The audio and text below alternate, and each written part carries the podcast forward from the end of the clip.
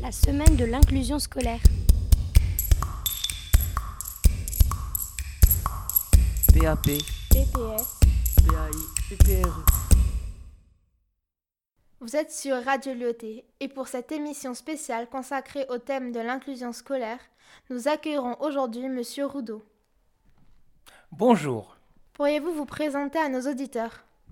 Alors bonjour, je m'appelle André Roudotte, je suis enseignant spécialisé, je travaille à l'AEFE en tant qu'enseignant ressources pour les élèves à besoins éducatifs particuliers. Pourriez-vous expliquer en quoi consiste votre travail? Alors, l'enseignant ressources est un enseignant qui vise à faire en sorte que la scolarité de tous les élèves, notamment ceux qui sont en situation de handicap ou de troubles des apprentissages, se passe dans les meilleures conditions possibles. Alors, nous avons plusieurs missions.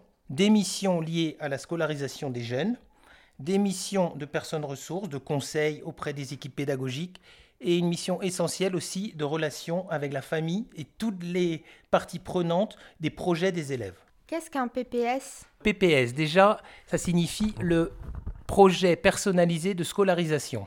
Donc c'est un dispositif qui est mis en place pour les élèves qui sont en situation de handicap, qui permet de tout mettre en œuvre pour que sa scolarisation se passe le mieux possible. Y a-t-il beaucoup d'enfants qui ont besoin d'un PPS au lycée Lyotais Alors actuellement au lycée Lyotais, il y a 17 élèves en situation de PPS. Est-ce que c'est dur de travailler pour les enfants qui ont besoin d'un PPS Non, ce n'est pas dur. Ce qui est très important, c'est de bien définir les besoins qu'ils ont en fonction de leur situation, de leurs problématiques. Mais évidemment que non, puisque ce sont des élèves comme les autres. Pensez-vous qu'au lycée Lyotais, les PPS so- soient bien pris en compte par les professeurs? D'une manière générale, je dirais que oui. Et à ce sujet, je veux indiquer qu'il est essentiel, bien entendu, que toute l'équipe pédagogique soit bien au courant de la situation de l'élève, de la mise en œuvre du PPS, c'est-à-dire des aménagements, des compensations, des besoins qu'a l'élève pour justement faciliter sa scolarisation. Dernière question, Monsieur Roudot. Une question difficile. Trouvez-vous que l'école progresse au fil des années dans l'acceptation et la prise en charge de la différence ou au contraire que les choses ne vont pas assez vite?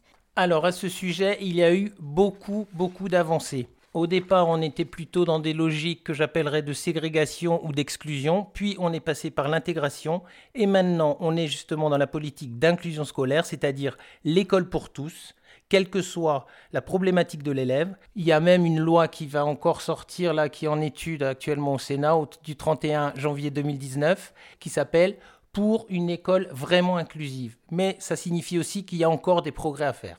Je vous remercie beaucoup, Monsieur Roudot, d'avoir accepté de répondre à nos questions. Je suis sûre que grâce à vous, nos auditeurs ont compris l'importance de prendre en compte les difficultés et les différences scolaires pour ce qu'elles sont, afin de mieux venir en aide aux élèves. PAP, PPS PAI, PPRE.